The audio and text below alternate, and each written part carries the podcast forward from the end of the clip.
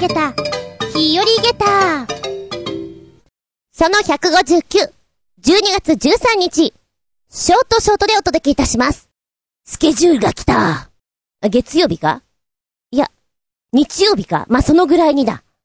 思い返せば、毎年12月って、うわぁ、忙しいです、次の休み、20日後です、とか、そういえばそんなこと言ってたなーって、はっと思い出した。今回は、スケジュールがこちらに降りてくるのがとても遅かったんで、なんだかそのことを忘れていたんですよ。したらば、メールがポーンと来た。スケジュール見たあれ？えー、っと、あ、土曜日仕事入ってて、あ、月、月曜、あ、え？あ、え、休み。ああ、ずいぶん先だね。ということで、急遽、バタバタ感が増しております。次のお休みはクリスマスイブ。もう、ダブルワークダブルワークですよ。毎年この時期は、先生をしてる方の、オーディション形式シミュレーションがあるわけなんですね。で、今年は、ワークショップというのがなくて、オールオーディション形式の方の司会の方に回ることになったんです。全日程、オール司会っていうのは、初めてじゃないかな。大抵何人か体制で回していく感じなんですけれども、そうかそうかと。で、今回は新たな試みをいろいろ入れてるみたいでして、この私がタイムキーパーをしながらやらなきゃいけないってきついなぁと思いながら、えー、土曜日か、やってきたわけ、一本目を。すごいぞー。何がすごいって、思ってたより年齢が小さいことにびっくりだぞー。まず、対象年齢が、年少、年中、年長？ずっとそれ。で、中には3歳以下とかもあって、いやいやいやいや、こう、ね、司会をするじゃないですか。でも随分噛み砕いて言ってますよ。カメラのところに、ぬいぐるみをつけてもらったんです。ほら、あそこにカレーパンマン飛んでるね。あそこ見てねって、やってます。もう、どっかのお姉さんですよね。元気かな？あれで声が小さいぞってやってます。で、いっぱい喋ってくれるんだけど何言ってるのかわからないんですよ。この子何言ってんのかな？他の審査員が言いました。何をしてる時が一番楽しいですか？にゃにゃっていうの。え、な、な、なんだろうえ、にゃにゃ、なにゃ、にゃ。え、どうしよう、何言ってるかさっぱりわかんない。どうしようと思ったら、向こうの方からね、ピカチュウですって、あ、ピカチュウ？今のピカチュウって言ってんの？わお。もうよその言葉にしか聞こえませんでしたね。びっくりたまげった。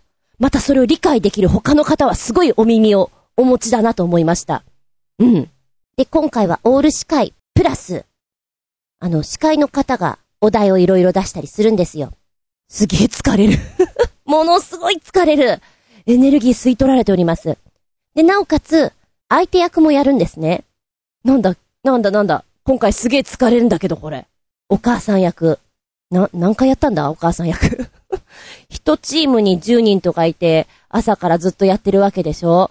もう、50回か60回かお母さんずっとやってるよね。いろんなお母さんを。私の練習してんのかなとか思っちゃう。いや、もうちょっと芝居変えたいな、みたいなね。そんなこんなです。それがね、ちょっと、しばし続くので、ショートショートでよろしくお願いいたします。あ、そうそう。このね、オーディション形式をやってると、その年の流行りっていうのが凝縮して見ることができるんですけれども、時には、ふなっしーだったり、時には、あー、あ、ラッスンゴレライとか、だったんですね。で、土曜日に見ていて、今年はこの辺来るだろうなとはちょっと思っていたの。そしたらちっちゃい子、年中さんだったかな？お名前言って、やりたいことありますか？って言ったら、あるって言ったのね。あ、何やりたいのかな？って聞いたら、中田って言った。ん中、中田？中田やります。うん。うん、中田。そっか。中田ってなんだろうと思ったら、いきなり、中田、中田、中田、パーフェクトヒューマンや、やり始めたのね。しかもちゃんと、パーフェクトヒューマンが言えてないんですよ。ただ首だけカックンってやって、あの、手の動きをやっていたので、あ、オリラジのあのネタやってたんだ。パーフェクトヒューマン、やってくれてたんだって思って、こんなにちっちゃい子がパーフェクトヒューマンやるの？予想外ですと思いました。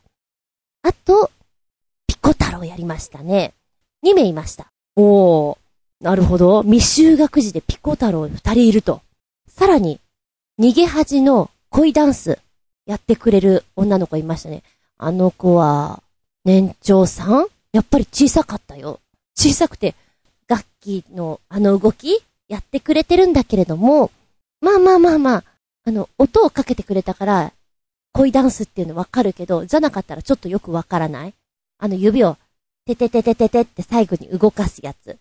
で、あの、みんなでフォーメーション組んで、一番最初にやるところとか、ちょっと難しいじゃないですか。足の動きとか。あの辺はやっぱり難しすぎてできないんですよ。だから、なんかちっちゃい子がバタバタしてるなぁみたいな感じで見させてもらったんですけれども、えっと、ダンス好きなのかな？好き。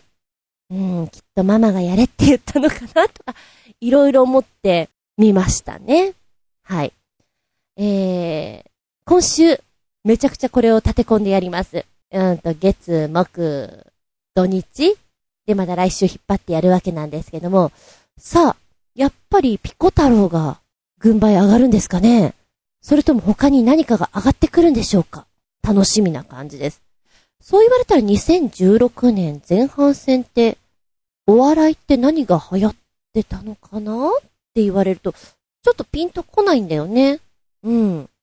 あの、ダメよ、ダメダメとかは結構前だもんね。そんなのを予想しながら見ると、割と楽しいです。ってな感じで、しばしお付き合いくださいませ。お相手は私、イエス明日、マクドナルドのグラコロ発売だ今回は、ちょっと変わって、超グラコロらしいぜ楽しみあつみじゅんです。どうぞよろしくお願いします。この番組は、ちょあへよ .com のご協力へて放送しております。あつみの字は熱海と書いて厚みと読みます。私、子供の頃から熱海によく行っておりました。本当にあの辺が好きで、多い時は1年に3回か、ね、4回、休みごとに連れてってもらっていたので、本当に大好きな場所なんです。おかげさまで芸名にもなっておりますいや、これマジバナね。うん、そこでやっていたこといろいろあるんだけども、冬の時期、冬休みですね。みかん狩りをよくやっておりました。で、今回ね、何年ぶりでしょう？えー、15年ぶりとか。20代のどこかではみかん狩りしたんだよね。だすっごい久しぶりにみかん狩りしました。したいなぁと思って。子供の頃は、もう甘いとか酸っぱいとかじゃなくて、あれを取ることが楽しい。その場でムキムキして食べて、美味しいねってやるのが、もうワクワクする行事だったわけですよ。イベントです。今は、酸っぱいものそんな食べないんですね。みかんも風邪ひいた時ぐらいです。でみかん狩りっていうとちょっとさ、段差のある段々畑のような、そんなところで、こう、登りながら、みかんを買ってくっていう印象があるんだけど、行ったところは、平坦な場所で、あれ、こんなみかん狩り初めてだな、みたいな。で、お値段がね、400円だったんです。時間制限なしで。今までのところは多分時間制限あったんだよね。お値段はね、ちょっと覚えてない。子供だったから。で、まあ、好きなだけ取って好きなように食べてくださいっていうところだったんだけれども、ワンサとあるみかん。一個目パチンとって食べた。うん、すっぺ。これすっぺな。まあまあ、次かな。おじさんも言ってた。いろんな木があっていろんなみかんがあるからいろいろ試してくださいねって。よし、次だパチンムキムキムキ。すっぺ なんだこれすっぺな私、本当に酸っぱいものが苦手でございます。酢の物とかは大丈夫。だけど、柑橘系の酸っぱいのがね、NG なんだよね。食べられるけども、なんだろう。すごく外してる感じがする。悔しいので、美味しいの食べたいじゃん。ネットでパパッパッと見て、みかん狩り、甘い、見分け方、なんていうのをサクッと見たんですよ。サクッと見てなるほどって思うんだけど、そこに書いてあるものと、この、みかん畑のね、おみかんさんを比べて、その子に当たる子を探すのが本当に難しくて、あれ？いや、待てよ。もしかしたらこの畑があまりよろしくないのか、私の口が昔以上に酸っぱいのに過剰反応するようになってしまったのか、あ、どっちかなって思ったぐらいです。で、まあそこに書いてあったのを思い出しますと、みかんは丸いものより平べったいものがいいでしょう。で、二つ目が、色は黄色っぽいものより。オレンジっぽいものがいいでしょう。皮は、ツルツルのものより、ちょっとボコボコしてるものがいいでしょう。これ本当かなと思いながらね。続いて、茎のところの色、ヘタのところの色を見なさい。なんていうことが書いてありました。あたりをキョロキョロ見渡して、ど、どれが、どれが平べったい感じのやつかな。ん？これ、これは黄色。俺、だんだんわかんなくなっちゃってね。全部を見て歩いて。待て。ここの木はすっごいワンサとついている。こっちは全然ついてないな。取られた後だよな。っていうことは、ワンサくんは美味しくないのか？とかね。いろいろ推理しながら。でも、ずっと見てたら、確かに黄色っぽいみかんとオレンジっぽいみかんがあって。なるほど、ちょっと目が慣れてきたかな。ふんふんふんふん。うーん、これもしかしてちょっとボコってる？よし、お前だ。三つ目、ムキムキしながら食べたら、あ、ちょっとだけ、みかんっぽい感じがしますね。ほう、この路線だと思って、その後、ぐるぐるしながら、計5つ食べました。まあ、徐々になんとなく、みかん、みかんかなえ、ちょっとこれ甘い。食わないけど薄い。うん、みたいなのをやりながらね。久々のみかん狩り。頭を使いながらやってみました。子供の頃のみかん狩り、あれは、お姉ちゃんと一緒に、ゲーム感覚で、とにかく取って、とにかく食べて、いくつ食べた？私いくつ？みたいな、あれが楽しかったろうし、あと、こっそり、ポケットの中にみかんを忍ばせたりする、そんなお遊びをしていたなぁなんていうのを懐かしく思いました。私は、みかん狩りと、あと、ぶどう狩り梨狩りはしたことあるけど、あんまりこう、果物を狩ることがない人だったので、いちごもないんですよ。うん、だからちょっと新鮮だったなぁと思ってね。また、やりたいです。今度は甘いのにヒットしてみたいです。皆さんはどんな果物狩りしたことありますか？懐かしい思い出とかありますか？地味に果物好きなんだけど、高いじゃん？高いから買えないんだよね。試食が精一杯なところです。ちょっと変わった果物狩りおすすめ果物狩りがあったらぜひ教えていただきたいなと思います。ずっと苦手だったパイナッポー？パイナッポーはね、沖縄で食べた時に見直した。お前たちって、実はうまいんだなって。こう普段食べていたやつが、いかに酸っぱく、いかにまずいのかが、その時に分かりました。パイナッポーはうまい。焼くとさらにうまい。パイナッポー。でも私一番好きなのは、うーん、メロンかな庶民的に言ったらバナーナだけどね。あなたはどうですか？次行きます。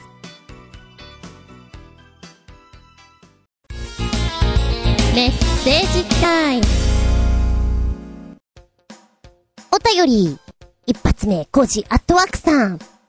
指が壊れた。使えないってことで、10月末に金属製の扉で挟まれた右の人差し指と中指と薬指の3本のその後です。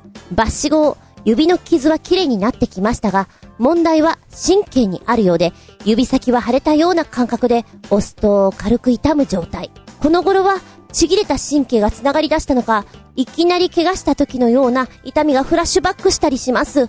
主人によれば、まあ、そのうち治るよ。とのことですが、いまいち使えない指なのでした。やっぱそうなんだ。いつまでも、ブログの方のお写真がこう増えてこないからそうなのかなってちょっと感じておりました。ええー、なんか、怪我した時の痛みがフラッシュバックするなんて最悪じゃないですか。でもまあまあ、治ってきてる証拠っていうことなの？それは。うん、神経とかはなんか大変だよね。まあ、そ、そのうち治るよって思うしかないもんね。顔を洗ったり、そうね、水を使う時とかって大丈夫なんですか？それは。10月末だったからもう随分慣れたんでしょうけど、ご飯とかはもう不便ですよね、手は。もうあれだ。寝る前にいろんなところに向かって、痛いの痛いの、飛んでけ痛いの痛いの、飛んでけって念じてください。多分200回ぐらいやると効くと思います。寝る前にやってみてください。うん。その前に寝ちゃうと思うけどね。はい。ありがとうございます。お大事になさってください。200回、唱えてみて。うん。そしてもう一丁。地球外生命体、かっこ、宇宙人。かっこ閉じる。そういえば、X ファイルの新シーズンが始まりましたね。地球外生命体というと、政府の陰謀とセットになっていたりしますが、私としては古代宇宙人学説みたいな、とんでも系の発想が好きです。どんな相手に遭遇しちゃうか聞きたいことも違ってくると思うのですが、とりあえず最初に聞くのは、最近どうとかになるんでしょうか？おそらく返ってくる返事は、どうって、どういう意味で聞いてるの？だと思うのですが、えー、これは前回の遭遇系のお話に合わせてくれてるんですよね。地球外生命体。そうなんです。X ファイル始まりましたね。見てはいないんですけれども、こう予告とか見てると、うわー、スカリー、ボルダー、お年を召したな自分もなって、そういうのすっごい思っちゃう。あの頃は、あの曲を聴くと、ワクワクして一番に見ています。木曜日とかにやってたんじゃないのかな？金曜日？なんか週末の方にやってた気がするの。記憶違いだったらごめんね、私トンチンカンで。でもすごく好きでした。最後の方どうなったのか、テレビでやらなくなっちゃってから見てないんであれなんですけれども、うん。人体発火とかなんかいろんなのやってたよね。不思議系。おそらく、海外ドラマ一番最初にちゃんと見始めたのって X ファイルとかだったんじゃないかなって、今にして思いますね。どうですか？面白いですか？見ちゃおうかな。まだまだ間に合いますもんね。奴らが目の前にいたら、最近どう？っていう会話。ちょっと面白いんだけど、なんか、給油にあったみたいで、面白い会話になりそうですけど。私だったらなんて聞くかな。地球はどうですか？とか。何食べてるんですか？とか。日本語わかりますか？とか。なんだろう。ちょっと想像つかないけど。UFO 乗ってみたいです。あの、連れてかれちゃうかなねえ。想像力が膨らみます。ありがとうございます。では、続いては新潟県のヘナチョコよっぴくんメッセージ。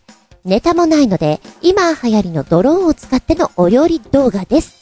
もう、むっちゃくちゃです。かっこ笑い。ということで、ポチッと押す。と、と、すごいの出てくるよ。まずはタイトル。無理あるでしょう。ドローンを使った料理動画でキッチンが大変なことに、と出ております。まあ、わかりやすいので、中についてる動画をポチッとご覧なさいよ。2分30秒ぐらいだったかな。この動画のタイトルは、How to Cook Thanksgiving Dinner with a drone 勤労感謝の日のディナーをドローンで作る方法というものになってまーす。えー、まずは、てんてけてけてけてんてんてん、てんてけてけてけてんてんてん。お野菜を皮むきしましょ。怖いから。まず、えー、手怪我しないよね。グローブをされて、そしてドローンの羽のところ、プロペラパラパラパラパラっと、ね、回転するじゃないですか。この回転を使って、じゃがいもの、人参の皮を剥くわけですよ。めちゃくちゃ見てて怖い。もうなんか、何の罰ゲームなのかなって思ってしまうぐらいです。皮を剥く、剥くっていうか、シャシャシャシャシャシャってこう、削いでくっていうか、削ってくっていうか、そんなわけですよ。お料理の最初は下ごしらえから、続きましては、ドローンというとやはり空を飛んで、ね、写真撮影なんかするわけでしょうん、じゃあやっぱり本領発揮していただきましょう。これは肉の塊、ハムとかなのかな？をドローンにつけまして、このドローンを外に用意されております、油の入った鍋っていうんですかね。ここに、ジャボンと入れるわけです。そこでホバリングみたいなね。もうなんか、いたずらに、こう、スキルを使ってるみたいなところが受けるんですけれども、この時に表示が最大25分間と指定されてくるわけなんですが、このドローン X スターが1回の充電で最大25分間飛行ができるからこのような表示が出るということなんですね。で、油で揚げました。まあそこそこふらふらしているところもあるんですけどね。で、その次にドローンにこう、泡立て器をつけまして、で、4つのボウルにクリーム、おソース、で、マッシュポテトとかこうあって、それを混ぜ混ぜさせるんですよ。4つ同時に。それをね、ちょっと、あ、便利かなってちょっとだけ思ってしまう場面です。お次が、ドローンにハケをくっつけて、パンにバターを塗ると。めちゃくちゃ時間かかってます。で、さらにさらに、出来上がったお料理をカットする。食べやすいように、お野菜とかをカットするわけなんだけど、カット自体がさ、やはりプロペラの羽を使ってるんだと思うんだけど、綺麗に切れないわけですよ。ビチビチビチビチって。いろんなとこに飛んでくから、キッチンも汚くなるし、切り口も汚いし、そうだな、お料理の下手な人が作るお料理よりまずそう。そうね、今浮かんだああ、確かこの人お料理下手だったなーっていうキャラ。天童あかねさん。はい、ピンとくる人だけでいいですよ。天童あかねさん、わかる人だけで。彼女はすごく確か下手なんですよね、お料理が。こんなの作っちゃうのかなみたいなね。そんなのを感じながら見ておりました。で、えー、最後の最後に全部をワンプレートに乗せて出来上がりってやるんだけど、ほんとまずそうで、それがまた面白い。で、これは、さあ、こんなことができるドローン、あなたも欲しいよね。今だったら899ドルが、なんとなんと200ドルも値下げしますよ。699ドルであなたのお家にやってきますよ。これでお料理作ったらどうですか？っていうような CM になってるのがまた面白い。ドローンはね、別にお料理をしなくても持っていても操作するの難しそうだしね。素人にはなかなかねって思っちゃうような品なんじゃないかな。まあでも興味ある人買ってみてもいいんじゃない？いい実験ができると思います。っていうことで、ちょっとこれ見ていて、ばっかだなーって思いながらも、気分盛り上げたです。リンゴンリンゴン、面白かった。ありがとうございます。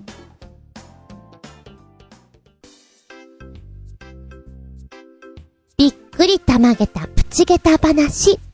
でも今日は、プチゲッターよりも気分盛り上げったの話です。400円なのに、やるじゃんのマッキー。おいら、子供の時から迷路が大好きです。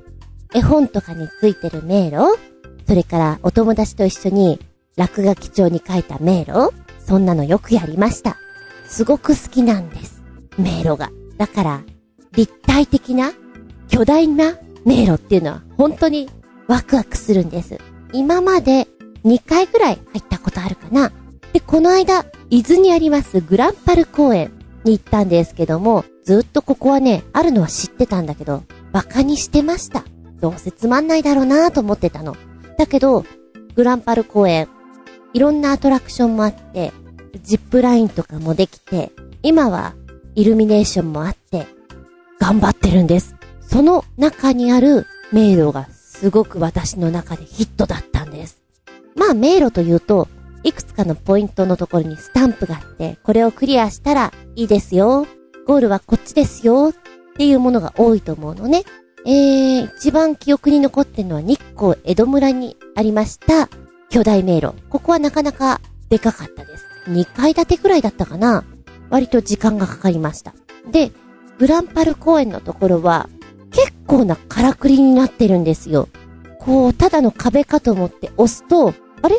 実は扉だ。あ、そっか。見えないようにできてるけど、これ壁が開くようにもなってるんだって思ってどんどん押してくじゃんそうするとやっぱり開かないところがあって、中には引き戸だったりもするんですよ。引き戸か、ここは、とか。引っ掛けで、ノブが4つあって、その中の1つをカチャってやると開くとか、逆側に回さないと開かないとか、一回出てしまったら二度と開かなくなってしまうようなのとか、そんなのもあって、超楽しいと思ってね、私の中で気分盛り上げただったわけなんです。で、スタンプは全部で9箇所だったかな？9個のスタンプを押さないといけないんですね。1階と2階と、さらに3階とあって、え、その、巨大迷路で一緒にやってる人っていうのがさ、一緒っていうか、赤の他人だけど、やってる人っていうのは、同時進行でやってるわけでしょ？だからね、運がいいと、その人たちにくっついてるとヒントが分かったりする。あ、こっちにあるなとか。ただ全然分かんないところもあって、頭を使う迷路だなと思った。普通に通れるのかなと思ったら、そこのところにガラスがあって、ごめん、私も本当に頭ゴツンってぶつけて、チキショって思ったんだけど、そういうのがあったり、あと、ロープが張られていて、トリックのようになっていて、ちょっとだけ私はルパン三世を思い出しました。ルパン三世がお宝をこう取るときに赤いビームっていうのがレーザー光線が出ていて、そこに当たってしまうとベルが鳴ってしまうからそこを鳴らさないように越えていくとかさ、そんなワンシーンがあったと思うのね。そういうのを思い出すような空間があったり、壁が斜めになっていて、ちょっとだけボルタリングを思い出すような空間があったりして、ものすごい楽しかった。ただ最後の最後で、スタンプ全部押してから、そこから先にどうやって行ったらいいのかが本当にわからなくて、えー、何これ？リタイア？えー、何度もそう思った。やっぱりリタイアする出口がいくつもあるのね。こっちですよ、あっちですよ。悔しいじゃん。きっしょーと思って、うろうろしてたら、あれ？やべえ。一番最初のところに戻っちゃった。そっからまた、出口の方に向かうのすげえ時間かかるなぁなんて思いながらも、もうどう行ったのか覚えてないんだけれども、なんとか出口の方に近く行ったのね。で、最後の最後で、どうしても先に進めない場所があったのね。わけわかんない。なんでだろう？と思ってすげえ考えていたら、目の前にいた人が、あ、そうか、勘がいい人なんでしょうね。やってくれたんです。やっぱそこにいたらさ、聞こえるし見えるじゃんここは全体的に壁全部がトリックになってるから、同時に動かしちゃったらダメなんだ。一個一個を組み立てていかないと前に進めないようになってるんだっていうのがね、感じ取れて、すごく面白かったです。うん、このグランパル公園の迷路は、1回400円。だけど、途中、リタイアしてしまった人で、リタイアしたくないんだけど、さっき言ったように1回出てしまったらもう、元に戻れないような場所もあるんですね。そんな人のために、もう一回トライできるようなのがあるんです。だから何度でも楽しめるので、ここ、相当おすすめです。で、グランパル公園のイルミネーション。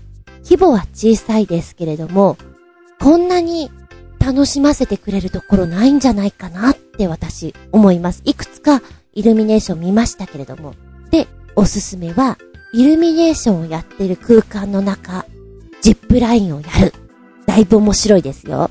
で、ここはお子様もいっぱい来るので、割とルールが厳しいんです。ジップラインをやるときに、ふらふらしちゃいけませんよ。両手で必ず、バーを持ってください。変なことしないでくださいっていう、結構細かいんですね。だから本当だったらカメラを撮りながら、動画で、そこを、ジップラインでバーっと降りたいな。全体的に見られるし、一番いい景色望める場所なんです。いいなって思うけど、それができなかったのがちょっと残念。でも、ここかなりのおすすめポイントです。えー、他にも、あの、視覚を使ったアトラクション、ゲームなんですけれどね、ありまして。えー、600円だったかなマジかってやつ。今、そういうの流行ってるらしいんだけれども、えー、特殊な構造のこのメガネっていうのかな、ヘッドをつけて、乗り物に乗ると映像が映し出されます。それによって高さが変わって、普段味わえないような動きを体感できるんです。ただもったいないのは、動きとしては、あ、足がブルブル来て、すごい高いところから今、落とされてるとかいうのあるんだけど、室内でそれをやってるから、空気感が全くないんですね。だから、前からファンを当ててあげたらもっと楽しいだろうなとかさ、ちょっとだけ演出にプラスアルファされたらいいだろうなぁなんて感じてみた。えー、他にもワクワクするようなアトラクションいっぱいありました。本当におすすめです。ここ、伊豆グランパル公園。ちょっとチェックしてほしいな。そんなにお高くないので、行くべし。そして、ここにいると、お肉の匂いがめちゃくちゃ漂ってきて、に、肉、肉食いてえな。なんだこれ肉の、肉気分でいっぱいだってなります。それもそのはず。一番いいポジションで、バーベキューしてやがるの。これはね、誘われてるよ。誘惑だよ。バーベキューやらなきゃだよっていう気分になる。そんなこんなひっくるめて気分盛り上げてあげたいつつ、グランパル公園。もしよかったら行ってみてください。イルミもとっても綺麗だよ。イルミを見てからも全然お家に帰れる時間ですよ。おすすめ。よかったらどうぞ。元気でソング、やる気でソング。取り残し分より行きたいと思います。新潟県のひなじこよっぴーくんから ABEX 系アイドルグループということで、ビッシュ。前回2曲ご紹介いたしました。残り2曲いきたいと思います。えー3曲目、OTNK ミュージックビデオフル。全く意味不明のストーリー展開。常人には理解不可能奇抜で面白いとは思うが、説明は無理。そして4曲目、モンスターズミュージックビデオフル。これもまたぶっ飛んでますな。最後は全員お釈迦様？が小笑い。2曲になってます。ぬぬぬぬ。1曲目のオーケストラと比べると、カラーがね、え？ど、どこ行くの？っていう気がいたします。そうさなうん、でも3曲目と4曲目は、路線が似てる気はいたしますね。でね、うん、パッと聞いた時に何言ってるのかよくわかんないんですよ。ただ戦ってるなーっていう印象なわけ。で、歌詞を見ると、いや、歌詞を見ても、本当にこれ言ってるのかなっていうぐらい、ちょっと外国語に聞こえるような、そんな感じなんですよ。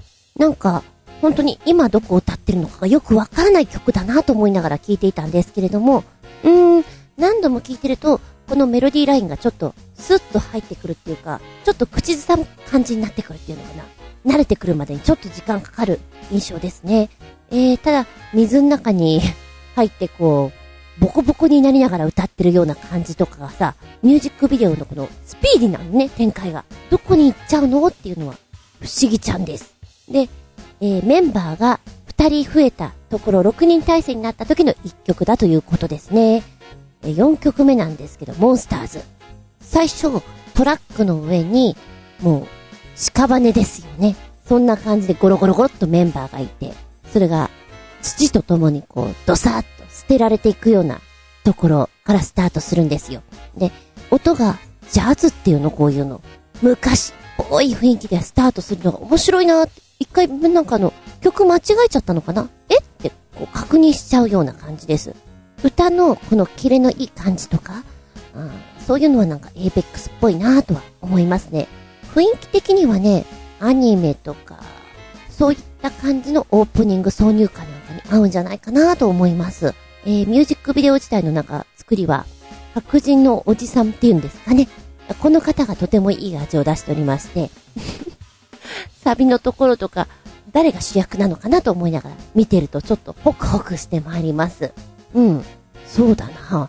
戦隊ものっぽいっていうのはこう、ボンボンこう、後ろで爆発するようなところを走り抜けていく感じとかが、一体彼女たちはどこをゴール地点としてやってるのかなっていうのを疑問に思いながら見ちゃうかなうん。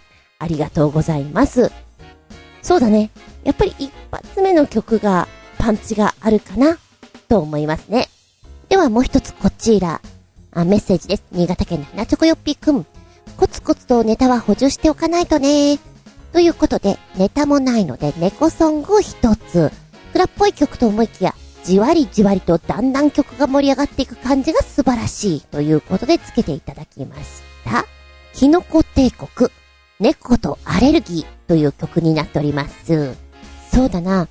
こう、バンドとかやっていて、こう、ギターとか、バンバンこう、音を奏でる曲っていうのを憧れると思うんだけど、それと反対の方向にあって、しっとりとしてくる中で聴かせどころっていうの、かっこいいなって思うところあるんじゃないかと思うのね。え、そういう感じの曲に思います。で、歌詞がね、え、すごく深くないですか？私そう思いました。これなんかいろんな読み取り方できるなと思って、深いわ。ちょっとだけ私、原告が苦手だったんですよ。読み取りがね。これ、どこの視点で見てあげたらいいのかなってこう、すごく考えちゃうような。でも、あえて言うならば、それこうって決めない方がいい曲なのかなとかさ、そんな風に思いながら聞いちゃいました。うん。話せなくてもいい。会えなくてもいい。ただ、この歌を聴いてほしいだけだよとか、ただ、この時間こっちを見ていてとか、本当に、ちょっとしたことでいいから、振り向いてほしいんだよ、見ていてほしいんだよ、みたいなメッセージが込められてるところなんかキュンとする。シュルって何？キュンとするなぁ、なんて思いながら。歌詞が本当に深いと思いますよ。うん。猫とアレルギー。なんかこのタイトル自体気になっちゃうじゃん。最後の方に、アレルギーでも、あなたは優しく撫でたね、みたいなことがある。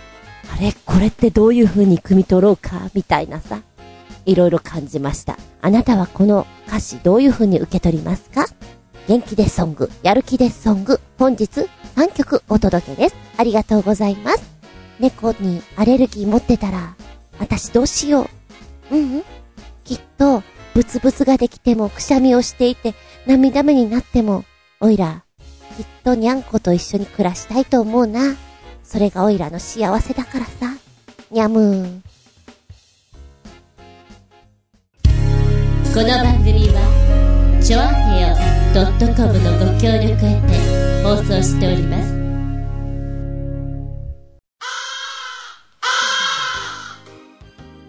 はいはい、ショートショートでお届けしております。お付き合いありがとうございます。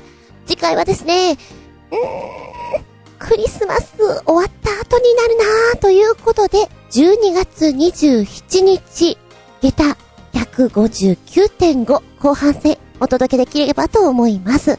え、テーマは、この間の引き続き、まだできておりませんから、結婚式エトセトラでお届けしたいと思います。そういやさ、結婚式ソングって色々あるじゃん？すっごい昔の曲で、オイラが割と気に入ってる曲、シュガーのウェディングベルという曲があるんですけども、1982年、子供の頃に聞きました。当時はそんなハッとしたわけではないんですけれども、大きくなって大学ぐらいの時に、この歌をカラオケで歌った時に、ちょっと可愛いなと思ったのね。で、その時に何度か仲間内で歌ってたわけなんですけれども、うん。それを思い出してさっきも YouTube で聞いてたわけ。昔の曲って特徴あるよね。で、シュガーの、この、歌の中ね、くたばっちまえ、アーメンっていう フレーズがあるんですよ。可愛いな、こんなこと言いやがってって思いながら聞いてたんだけれども、バフィーも歌ってまして、あ、へえ、カバーしてるんだ。うーん。シュガーだとなんか、コーラスっぽい、あの、ちょっとだけ厳かな雰囲気が、まさにウェディングな印象だけど歌ってることが悪態ついてるっていうのが面白いな。パフィーのアミウミが歌うと、声がもともと可愛らしいので、全く違った印象の曲に聞こえてきます。まあよかったら面白いんで聞いてみてください。結婚式エトセトラ。こんなご飯が出たよ。こんな引き出物あったよ。こ、こんな式あったけど、ど、どうでございましょういろんなエトセトラあるんじゃないですか？こちらのお話をいきたいと思います。ああ、そうだな。ちょいとクリスマスネタをおまけの毛で入れてみようかな。お付き合いくださいませ。次回は、12月27日日付が変わるその頃に、下駄159.5後半戦でお届けしたいと思います。お便りは、長編ホームページ、お便りホームから送っていただきますが、私のブログ、ずんこの独り言の方に貼っ付けてあります。メールフォームをご利用ください。じゃなければ直接のメールアドレス、全部小文字で geta アンダーバー zun アットマーク yahoo.co.jp geta アンダーバー zun アットマーク yahoo.co.jp こちらまでお送りくださいま。では次回は12月27日、日付が変わるその頃に、下駄159.5後半戦でお聞きいただけたらと思います。お相手は私、前にお話ししていた、いびきをしないようにする鼻につけるテープ買ったのね。やってみたのね。粘着力弱くないかなこれ。つかないんだけど。だからまだ試せてないんだけど。どうやったら謎である。厚み純。やったことがある人、いい方法教えて。見舞い、聞く舞い、話す舞い。ずんこの話も、もう、おしまい。では、ごきげんよう。この間、友人と飲みました。久しぶりに。え、この友人は、もうほんと小学校の頃からの幼馴染でございます。小中高と一緒の。そして割とうちの近所に住んでいて、歩いて15分ぐらいのところかあ、もうちょっと近いかな。そのぐらいの距離に住んでます。よくね、前はバイクでお出かけもしてました。洞窟が好きです。どこか遊びに行くときには必ずヘルメットをかぶりーの、そんな遊びをよくしていたものですが、ここのところは言ってないんですね。この前飲んだ時に、だいたい近況報告をするじゃないですか。ここ行ったよ、面白かったよ。あ、ここでトロッコ乗りな、面白いよって、なんかそんなお話をすごいするんだけど、新たに聞いたのは、ラペリング？面白いよ言われたのね。ラペリング？え、何？全くわかんない。何それ？そもそもは、あのー、私もやったことあるんだけども、川下り？ライン下りじゃなくて、キャニオニング。説明しよう。キャニオニングとは、渓谷を流れる川を、ボートやカヌーを使わずに下るスポーツであります。で、このキャニオニングするときに、うん、今言ったように、川やボートを使わないわけだから、自分の身で下っていくわけなんですよ。で、滝をスライダーのように降りたりするわけなんだけれども、その中の一つとして、ロープを使って、ロープを使って降下するあ、そんな技があるそれがラペリングだということなんですって。で、私がやったのは水上でやったんですけども、彼女はどこだったかな？四国の方なんか偉い遠いとこで体験したらしいんですね。すっごい面白かったと。ものすごい興奮して、やるべきだメールくれたのね。で、私その前にもキャニオニング自体はやっていたんで、昼にも食われていたんで、あ、面白いよねっていう話をしながら、でね、ラペリングがね、すごい楽しいよ。だからラペリングって何さ？調べました。はい。ラペリングとは、懸垂加工、ロープを使って高所から加工する方法のことである。登山では主に急な斜面とか岩肌とかそういったところ、軍事活動のヘリボーンや救助においてはヘリコプターが着陸できない状況下にて、ホバリング中のヘリコプターなどから降りる時に使うものだということなんですね。え、なにラペリングしたの？した。えー、ど、そうなんだ。うん。お客さんが全然いなかったから、崖のとこでね、ロープ張ってやったのがすごく面白くって。へえ。確かにそんなの聞いたことある。ただ、私が行ったところは、初心者コースがあって、中級上級とレベルが上がってくるわけだ。で、そういうロープを使うのは確かに上のクラスであったような気がするんですね。で、試してないんですよ、私は。で、彼女は人がいなかったからそれをやって、めちゃくちゃ面白かったからぜひ東京でもやりたいと思って調べたんですって。皆さん、パソコンお持ちの方、ラペリングと入れてみてください。一番最初に出てくるところ、あると思うんです。田村装備開発、トレーニングお申し込み、ラペリング、ロープ加工。ね、ここ行ったんだって。これ見ると、ごめん。ね、君どこ目指してるのって思うような感じなんです。でも、ちょっと面白そうとは思ったかな。やっぱね、彼女とはね、あの、思うことが近いっていうのかな。ただここは、え、もともと自衛隊か何かをやってらっしゃった方が、独立してやってるような場所らしくて、もう訓練として、身を守るためとしてやってるらしいんですよ。だからね、パッと見たときに、何？傭兵訓練所みたいに見えるの。私には。だから本当に彼女に、ねごめん。本当どこ目指してるのって聞いてしまったぐらい。で、訓練的には結構厳しかったんだけど、すっごい面白かったんだって。だから今もビルを見ると、あ、このぐらいのビルだったら降りれるなとか、逆さで伝って来れるなってそんなことを考えちゃう。ぜひ渡りたいと思ってしまうんですって。その感覚って味わえないじゃんああ、やってみたいなってちょっと私も思ってしまったぐらいです。で、このラペリング行った時にね、えー、彼氏くんと行ったらしいんですよ。だけど、他のメンバーっていうのはみんな若手の20代とかだったらしいんですね。